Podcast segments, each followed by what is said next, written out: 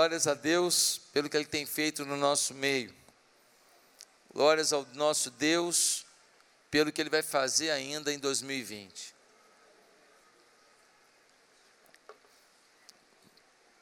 E eu quero que você tome posse agora de uma frase. O ano de 2020 vai ser um ano de grandes vitórias na minha vida. Você pode repetir? Vamos lá? O ano de 2020 será um ano de grandes vitórias na minha vida. Você pode falar com um pouco mais de convicção? O ano de 2020 será um ano de grandes vitórias na minha vida. Agora vamos falar da nossa família? Vamos falar da nossa família? Em 2020 será um ano de grandes vitórias na, vida, na nossa família? Vamos lá? Ano de 2020 será um ano de grandes vitórias na minha família. De novo, o ano de 2020 será um ano de grandes vitórias na minha família. Quem pode dar uma salva de palmas ao nosso Deus aí? Eu queria te perguntar uma coisa. Será que nós não teremos problemas em 2020? Eu queria te dizer que nós vamos ter lutas em 2020. E aí você fala assim, pastor, não precisa lembrar isso disso hoje, não. Deixa chegar, não precisa anunciar, não. Eu queria te dizer que existem três tipos de lutas na nossa vida. E uma luta foi vencida, porque a internet conectou todas as igrejas filhas ao mesmo tempo, agora está todo mundo me ouvindo no mundo inteiro, glória a Deus. Então essa luta está vencida. Igrejas filhas, um beijo. Vocês são orgulho da mãe. Nós temos três tipos de lutas na vida. Lutas que acontecem, queiramos ou não. É como uma doença que chega e aquela doença não é por alguma coisa que você fez, é porque veio mesmo, genética, situação, ambiente. Existe um segundo tipo de lutas, que são as lutas que nós causamos, causamos desnecessariamente. Por exemplo, tem muito divórcio que é por causa de orgulho, vaidade, palhaçada, falta de conversa simples, falta de diálogo pouco, já resolveria tudo. Mas existe um terceiro tipo de luta. São as lutas que nós escolhemos lutar. São lutas que nós decidimos vivê-las, porque elas se traduzem em motivos nobres para a nossa existência e para aquilo que cremos. Pois hoje eu quero ler um texto de alguém que não precisava entrar numa luta, mas ele decidiu entrar. Ele não tinha obrigação de viver uma luta, mas ele disse: Essa luta eu quero para mim. E nesta noite, a minha oração é que você saia daqui dizendo: Eu vou escolher as minhas lutas e terei o melhor ano da minha vida.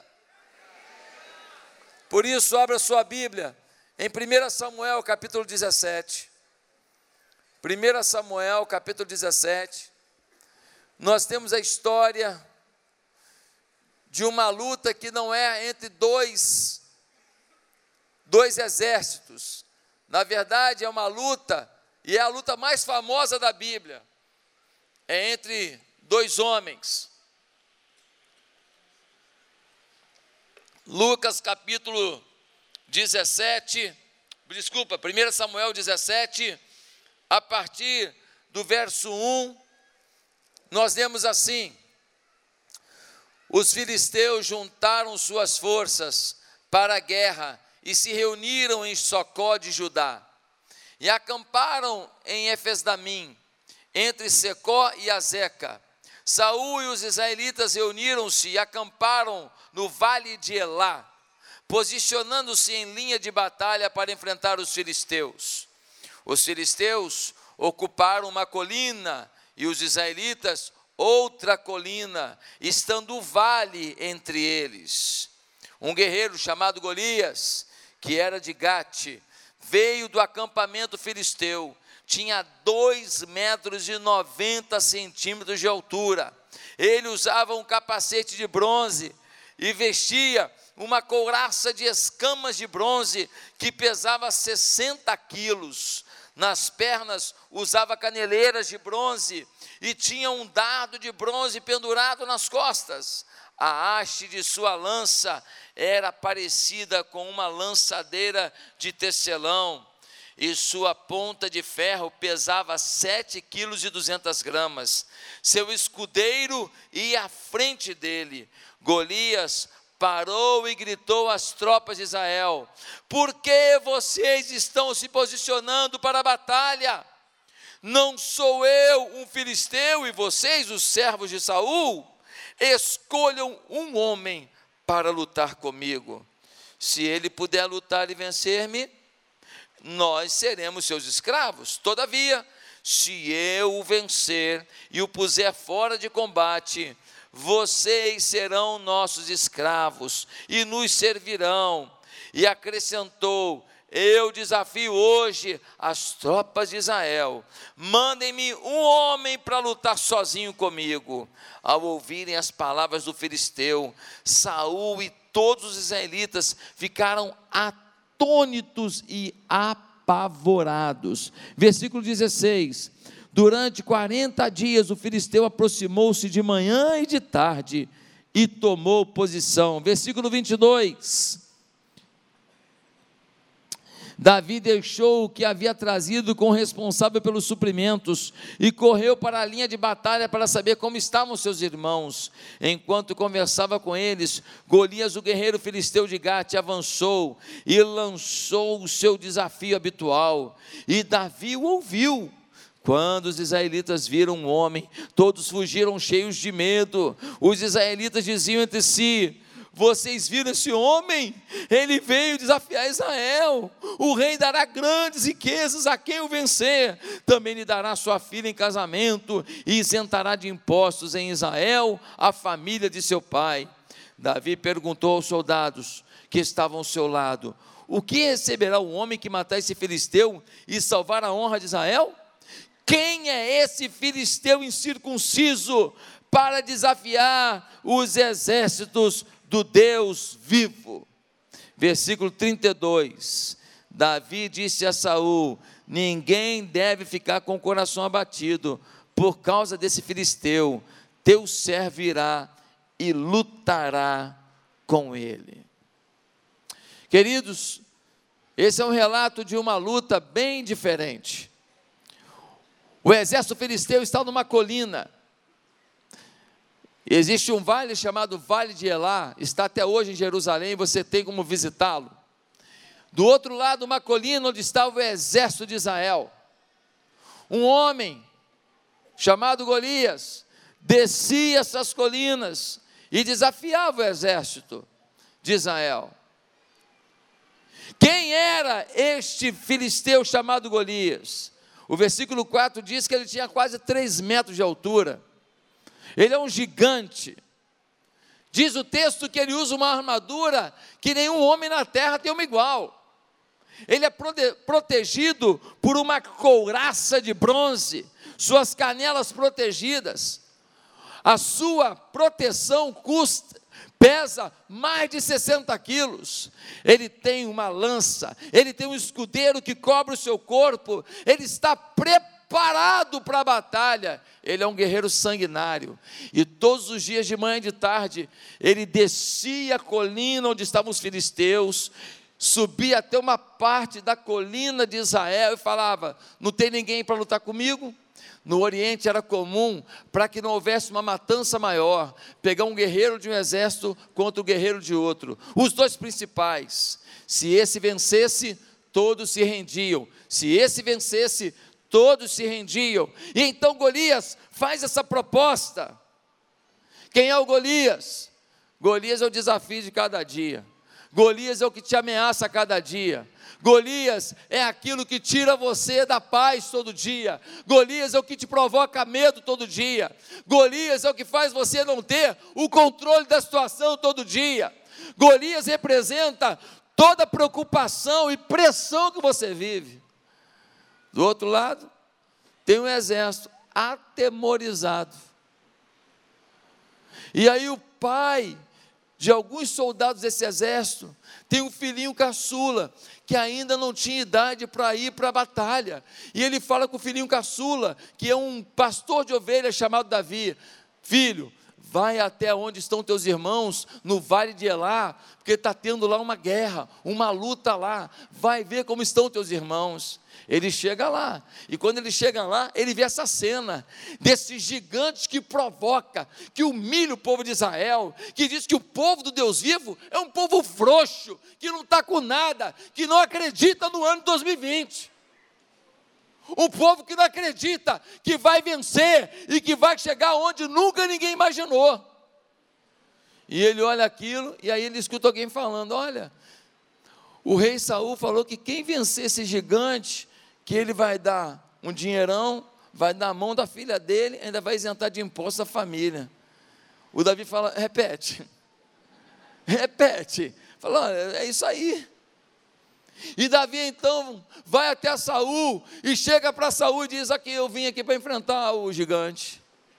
O Saul, que era um cara forte, parrudão, bonitão, sarado, ele olha e fala assim: garoto, deixa eu te falar uma coisa. Você não tem a menor chance. O cara é um sanguinário, o cara mata dez soldados uma vez só.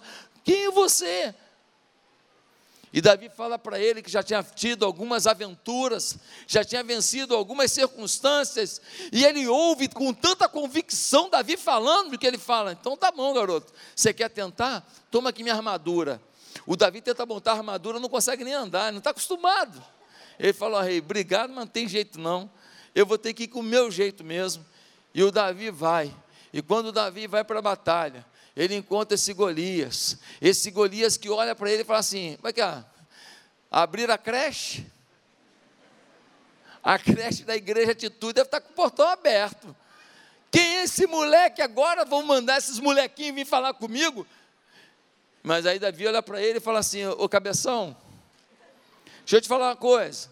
Você vem contra mim com as suas armas, sua armadura, com o seu negócio todo aí, sua parafernália, mas eu vou contra você, não com tudo isso, mas eu vou em nome do Senhor dos Exércitos. E eu queria te falar uma coisa, cabeção. Eu vou arrancar tua cabeça hoje.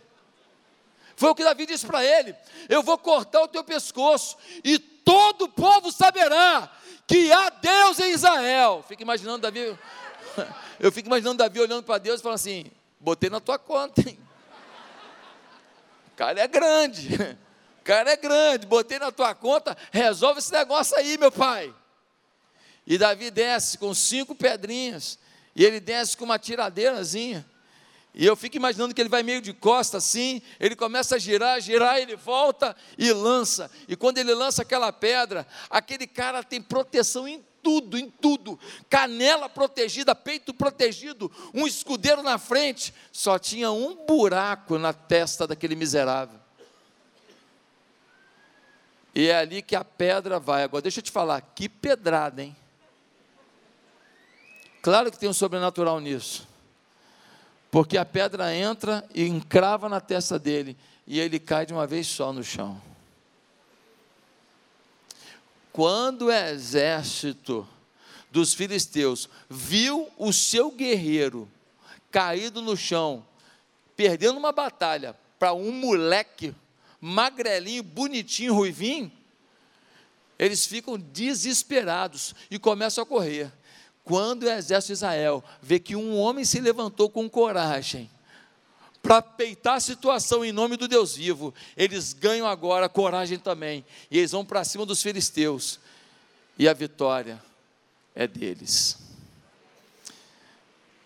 Meus amados, nós aprendemos aqui muitas coisas. Mas tem algumas que eu acho que se aplicam muito para o dia de hoje. Estamos encerrando um ciclo, estamos encerrando o ano de 2019. Estamos iniciando não apenas mais um ano, mas uma nova década. Eu estava falando hoje com meu filho, falei, ô Gabriel, eu acho que quando terminar essa década você já vai estar casado. Ele falou, é, eu acho que vou casar novo mesmo. Falei, pois é, de repente você até voa no final dessa década. Dez anos, se inicia uma nova década, é um novo tempo. Nos próximos dez anos, onde Deus te quer. Nos próximos dez anos, o que Deus quer fazer na sua vida. Nos próximos dez anos, aonde você vai chegar. Será que você consegue imaginar o que Deus está planejando para você? Será que você consegue perceber aonde você pode chegar? Será que você pode perceber que pode ser algo muito, mas muito maior do que tudo aquilo que você já sonhou para você na sua vida? Bem, meus amados, este ano será de vitórias, mas Davi nos dá umas dicas.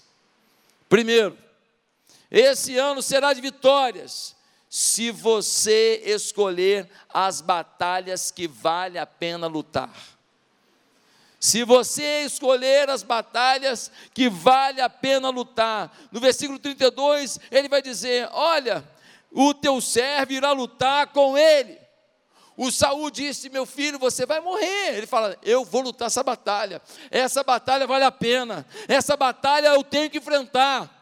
Ele não pegou a batalha que não que não acrescentava nada. Ele não pegou uma batalha que não tinha importância nenhuma. Ele pegou uma batalha para salvar o seu povo. Ele pegou uma batalha para trazer dignidade à sua gente. Ele pegou uma batalha para que o nome do Senhor fosse lembrado sobre toda a terra até hoje. Pelo que você está lutando. Meus queridos irmãos, um mergulhador, eu vi uma reportagem essa semana.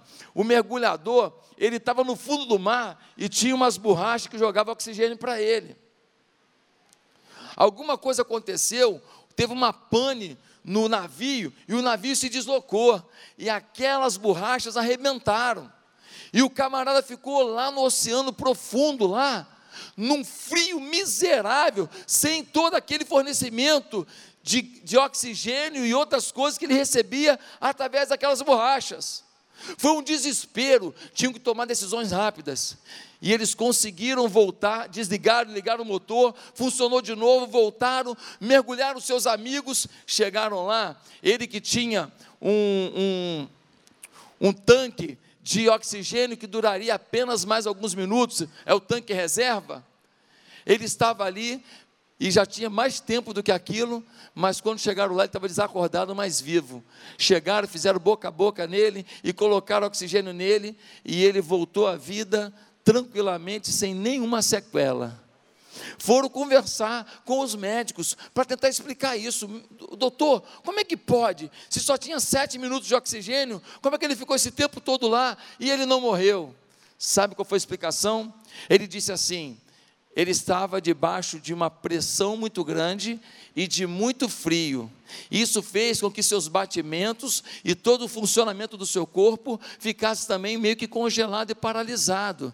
Em função disso, ele consumiu menos oxigênio e teve prolongamento da vida. Gente, eu achei aquilo fantástico. Eu falei, gente, se eu gastar muito oxigênio com o que não vale a pena, eu não vou ter força para poder viver mais tempo. Se eu gastar oxigênio com o que não vale a pena, eu não vou ter garra para lutar pelo que vale a pena. Quantas vezes a gente está lutando por certas coisas que nós não vamos resolver? É só orar. Tem conversa que a gente está tendo que não vai resolver, é só orar. Num quartel de bombeiro, tem o pessoal da emergência. Teve acidente, eles vão. Teve incêndio, eles vão. Teve catástrofe, eles vão. Mas tem um setor que é um setor de fiscalização e de regulamentação das coisas. Para quê? Para evitar emergência. Para evitar que tenha incêndio, para evitar que tenha catástrofe, para evitar que tenha acidente, para evitar que tenha problema. Tem muita gente que vive como se fosse um bombeiro, que só tem emergência. Você só corre atrás dos prejuízos. A vida determina a sua agenda. Você luta pelo que aparece. Você não fala, na minha vida, eu quero resolver isso esse ano. Isso não dá mais. Isso eu não aguento mais. Isso eu vou resolver esse ano. Eu não sei que área da sua vida, mas você precisa ter um setor que regulamenta o caminho da vitória, que organiza o caminho da vitória. Você não pode interromper um plano que Deus tem na sua vida. Esse ano, lute pelo que vale a pena. Ah, mas ele é tão lindo, pastor. Ele é fortão, pastor. Ele é sarado, pastor. Mas ele não vale nada, minha filha. Não luta por esse, por esse sei lá o que, meu irmão. Para não xingar esse miserável. Isso é um enrolador de marca maior. Ah, pastor, eu quero convencer uma pessoa, porque ela pensa isso da política, do Brasil, da nossa igreja, tal. Já conversou já, conversou de novo já, querido. Você não vai convencer ele, sabe por quê? Ele fez um curso. Qual é o curso, pastor? Ele é tudólogo. Ele é tudólogo, ele sabe tudo de tudo, de todos, de todos. Então, certas pessoas são uma dor na vida, uma perda na vida, uma catástrofe na vida, uma pancada no pé da orelha que faz acordar. Você tentar discursar, você ir lá para Facebook, ficar conversando, Instagram mandando direct, direct lá, não vai resolver nada. Não vai. Para de lutar a batalha insana. Lute pelo que vale a pena. Qual é o teu problema? Qual é a tua luta? Tua família? É tua casa? É dinheiro? Qual é o teu problema? Qual é o teu projeto para isso? Arregaça a manga para isso. Vai para dentro disso. Resolve essa pendência. Pede a Deus uma saída.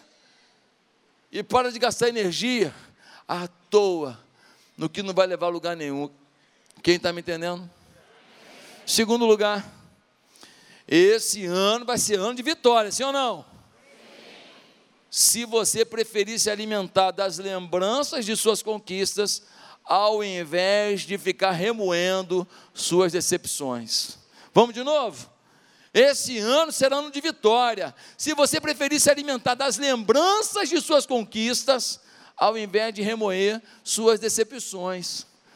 Quando Davi estava olhando a questão do Golias, ele falou: Eu vou lutar. Duas situações aconteceram, quem sabe?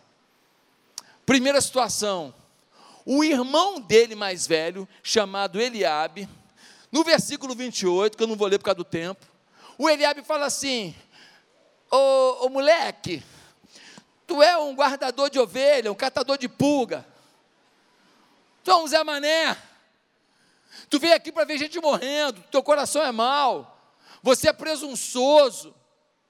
O irmão dele mais velho, que viu que Davi já tinha sido ungido por Samuel como futuro rei, ele ia ser rei porque Samuel já tinha profetizado e ungido. Ele acaba com o seu irmão Davi. Davi, a vontade que Davi deve ter tido, talvez na hora de ter dado um soco na cara. Mas Davi fez o quê? Ignorou. Falou, cara, que fez nada demais, pô, que isso, cara? Saiu, parou, não gastou energia. Olha o Davi, olha o Davi. Davi quer lutar contra o que vale a pena lutar. É um momento ruim. O irmão fala para ele: Olha, conheça a sua insolência e a maldade do seu coração. Só veio por curiosidade para ver gente morrer. Queridos, que coisa ruim.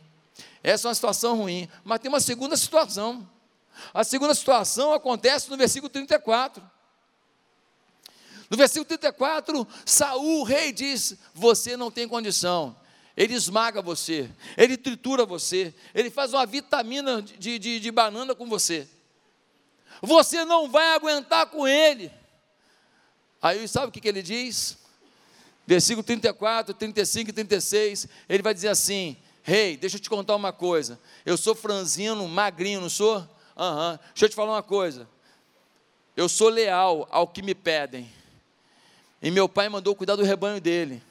E um dia, sabe quem foi lá para comer o rebanho do meu pai? Ah, um leão. E aí? E aí que eu matei ele com a mão. E outro dia apareceu um urso. Ah, e aí? E aí que eu matei ele com a mão. O mesmo Deus que me fez vencer um leão e um urso, o mesmo Deus que me faz recordar que no passado eu tive vitória pelas mãos dele, vai me fazer matar mais esse sem vergonha aí. Eu vou para o meu passado, eu olho para lá, eu vejo que me interessa. O meu irmão que falou bobagem, eu já ignorei. Mas as minhas vitórias que o Senhor me deu, essa eu sempre vou me lembrar delas. Ele faz uma escolha. Um dia desse, na verdade ontem eu vi uma foto, não sei se a foto está aí, vê se a foto está aí. A foto do entregador do Uber Eats. Vocês chegaram a ver essa foto? Olha a foto aí.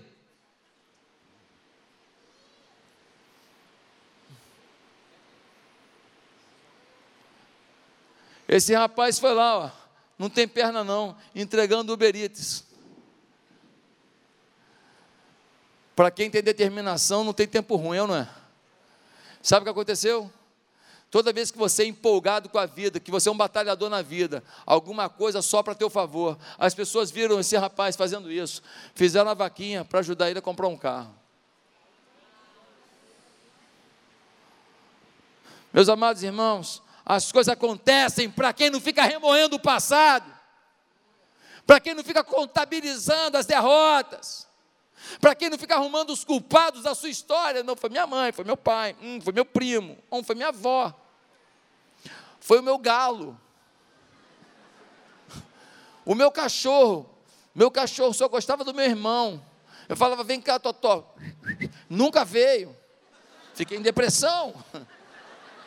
Cachorro ruim, coração ruim. Coração...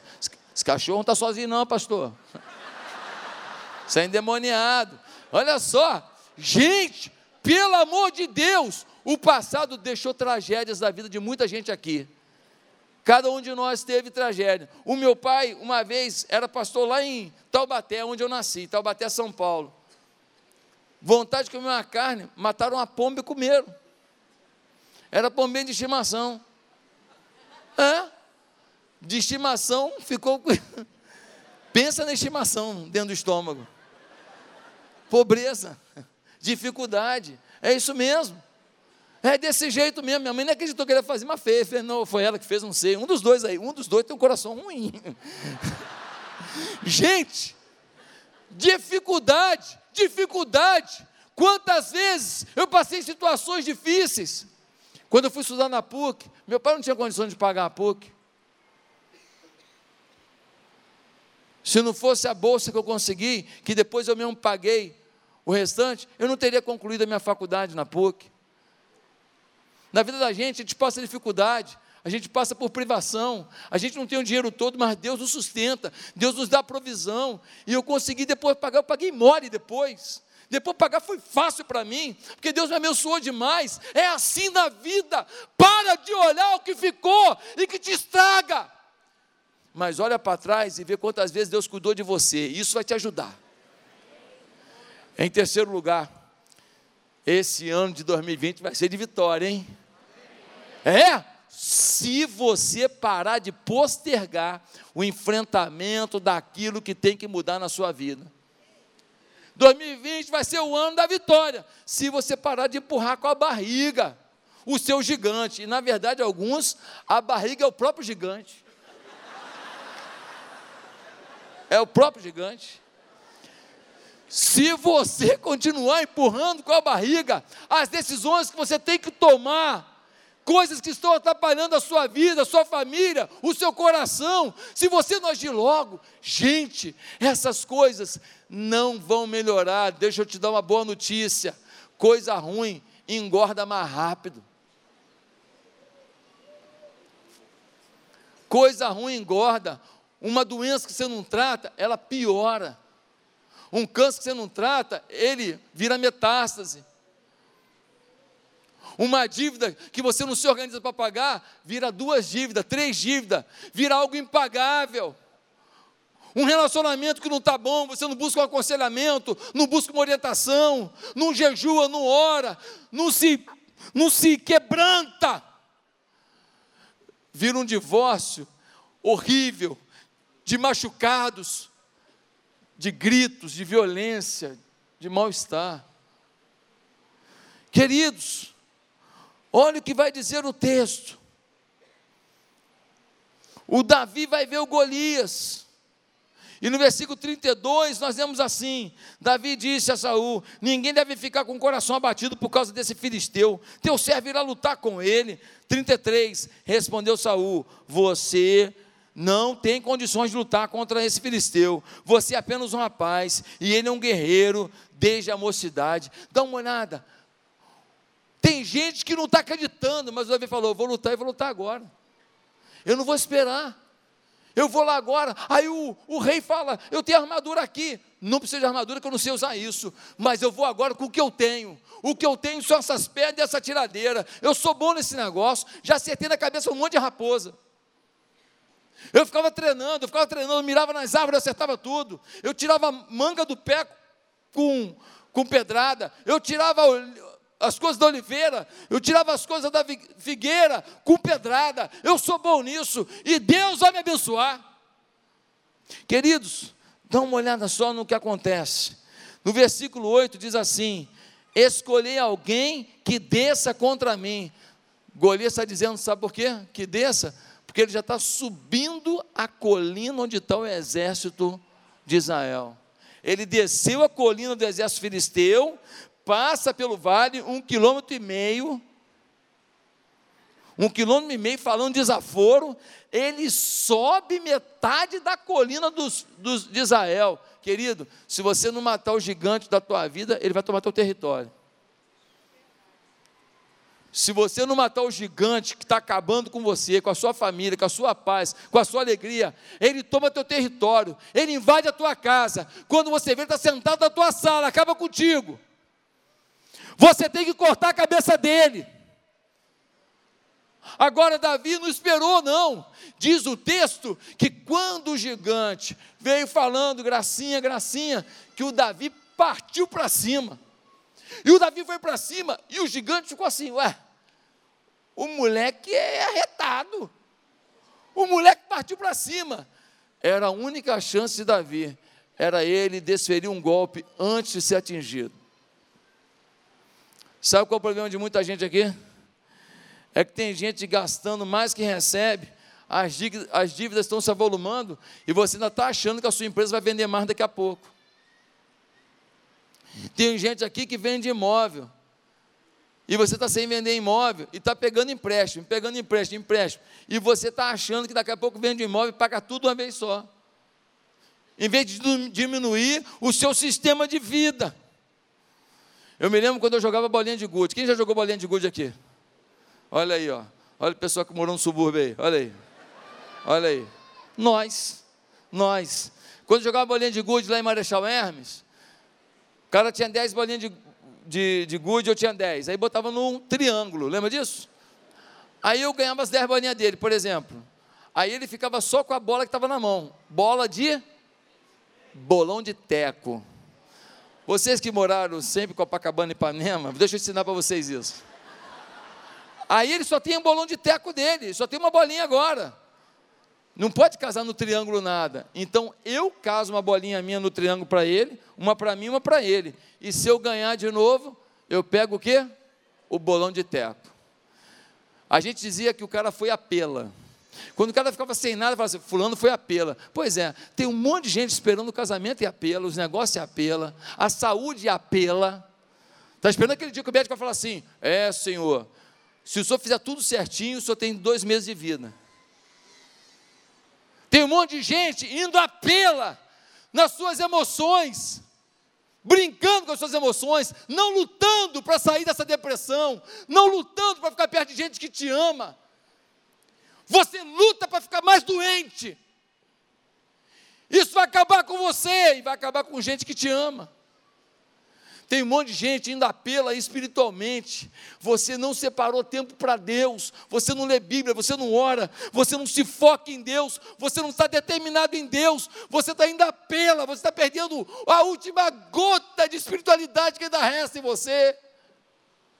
2020, nós não podemos postergar o enfrentamento desses gigantes que estão na nossa vida. Em quarto lugar, 2020 vai ser um ano de vitória, hein? Sim ou não? Se você for movido em suas lutas por zelo para com o nome do Senhor. se você for movido em suas lutas por zelo com o nome do Senhor. Pastor, o que o senhor quer dizer? Eu quero dizer que eu não vou mentir para você, dizer que você vai ganhar mais dinheiro, que você vai ter a família feliz, que você vai alcançar suas metas todas, que você vai alcançar seus alvos todos, que você vai realizar coisas incríveis, que o seu ministério vai frutificar, que você vai se tornar um líder de célula que vai multiplicar para caramba, que seus filhos vão todos eles conseguir tudo sem você ter zelo pelo nome de Deus. Ei, gente, está na hora de acordar. No versículo 26, nós temos uma coisa muito linda. No versículo 26, nós temos assim: Davi perguntou aos soldados que estavam ao seu lado: O que receberá o homem que matar esse filisteu e salvar a honra de Israel? Quem é esse filisteu incircunciso para desafiar os exércitos do Deus vivo? Davi quis saber da recompensa? Sim. A recompensa é uma boa. Um passeio é uma boa, uma casa é uma boa, um carro é uma boa, uma comida gostosa é uma boa. Um dia na praia, num piquenique, é uma boa. Coisas boas, ele se interessou. Qual é a recompensa mesmo? Mas o que moveu Davi não foi recompensa.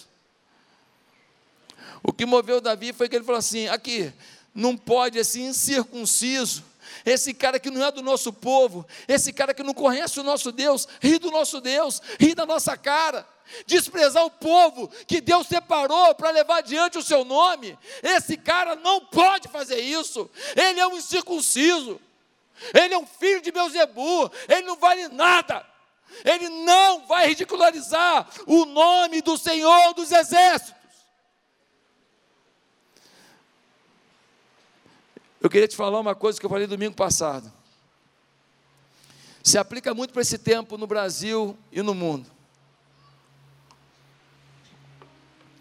Teologia que não contempla a santidade não é teologia.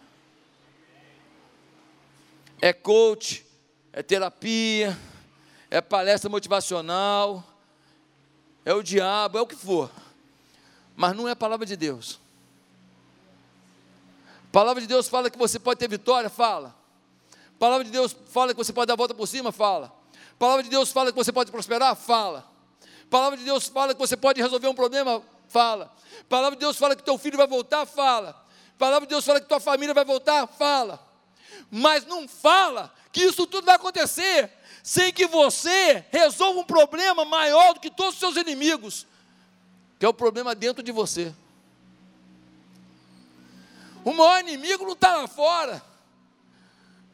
Você sabe quem que está afrontando Deus? Sabe quem? Você com o teu pecado, com o que você vê na internet, com as mentiras que você conta para vender, com os cambalás que você faz para arrumar dinheiro, com as armadilhas que você arma para os outros no trabalho para você ser promovido, com a maledicência que você faz no irmão da igreja, com a falta de compromisso que você tem às vezes no culto, com a falta de compromisso que você tem com os dízimos e as ofertas para a obra de Deus, com a falta de presença pontual nos cultos, para que todos saibam a hora de início e de fim das coisas. Nessa hora você afronta Deus. Eu não estou aqui para dizer que você vai vencer tudo e todos, se você não vencer a si mesmo, pelo poder do Espírito. Em quinto e último lugar, esse ano 2020 vai ser de vitória, hein? Amém? Mas tem mais um C. Esse ano vai ser de vitória se você trocar a racionalidade do homem carnal pela fé do homem espiritual. Gente, versículo 45 a 47, para encerrar, é muito forte. Ele vira para um cara que tem o dobro do tamanho dele, um homem que é um armário ambulante, enorme, forte, protegido, blindado, com uma armadura incrível. E olha o que Davi, esse garoto, vai falar para ele, versículo 45, vai dizer assim: Davi, porém, disse ao filisteu: Você vem contra mim com espada, com lança e com dardos, mas eu vou contra você, em nome do Senhor dos exércitos, o Deus dos exércitos de Israel, a quem você desafiou. Hoje mesmo o Senhor o entregará nas minhas mãos. Eu o matarei e cortarei a sua cabeça. Hoje mesmo darei aos os cadáveres do exército filisteu às aves do céu e aos animais selvagens, e toda a terra saberá que há Deus em Israel. Todos os que estão aqui saberão que não é por espada ou por lança que o Senhor concede vitória, pois a batalha é do Senhor e Ele entregará todos vocês em nossas mãos. Fé, fé, batalha improvável, batalha perdida. O cara tem 60 quilos, o outro tem 120. O cara tem 1,60m, o outro tem 3 metros. O cara levanta 10 quilos no supino, o cara levanta 300 quilos. O cara nunca teve treinamento de guerra, o outro é campeão mundial. Batalha perdida, sim ou não? Ninguém do exército filisteu apostou em Davi. Ninguém do exército de Israel apostou em Davi. Ele era uma carta fora do baralho. Ele era uma aposta que só tinha uma pessoa para apostar nele. O Deus Todo-Poderoso. Meus amados irmãos, como ele tinha essa fé? Como é que Davi tinha essa fé, hein? Deixa eu te falar uma coisa. No versículo 37,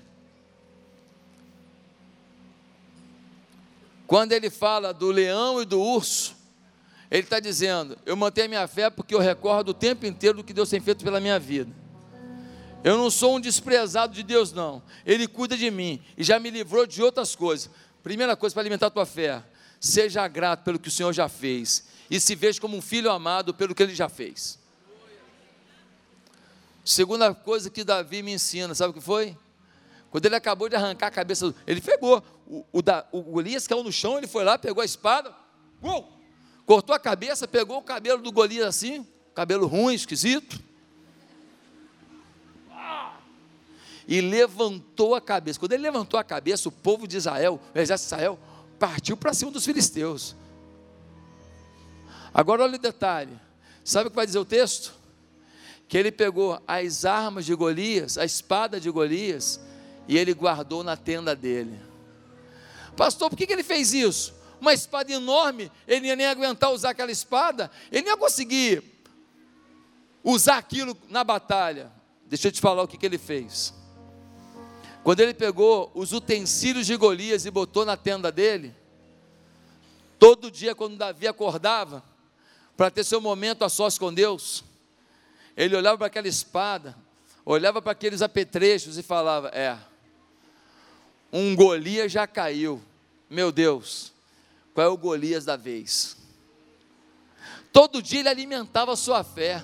Todo dia ele olhava para aquilo que lembrava ele a grande conquista, a grande vitória da sua vida. Eu tenho lá no, minha, no meu gabinete uma garrafinha de energético coreano. Vazia, claro, já tomei. Nem adianta pedir um gole. Pastor, você guarda uma garrafinha vazia assim, porque aquela garrafinha é uma garrafinha que toda vez que eu olho para ela, eu lembro quando eu estava lá numa montanha na Coreia, orando ao Senhor, pedindo a Deus que mandasse uma unção de multiplicação sobre esse lugar, pedindo ao Senhor que derramasse da sua glória sobre esse lugar, pedindo que você, você fosse um pastor, uma pastora, pedindo que você fosse um missionário, pedindo que pessoas daqui se levantassem. E nós estamos sonhando com 30 homens e mulheres que entrem em 30 nações para plantar a igreja de atitude e a gente começar a alcançar a terra pelo poder do Espírito Santo. Ah, meus irmãos, toda vez que eu olho para aquela garrafinha vazia, ela está cheia ela está cheia de recados, cheia de mensagens para o meu coração. Ah, queridos, Davi fazia isso. Isso me lembra muito de, Eli, de Eliseu e Geazi.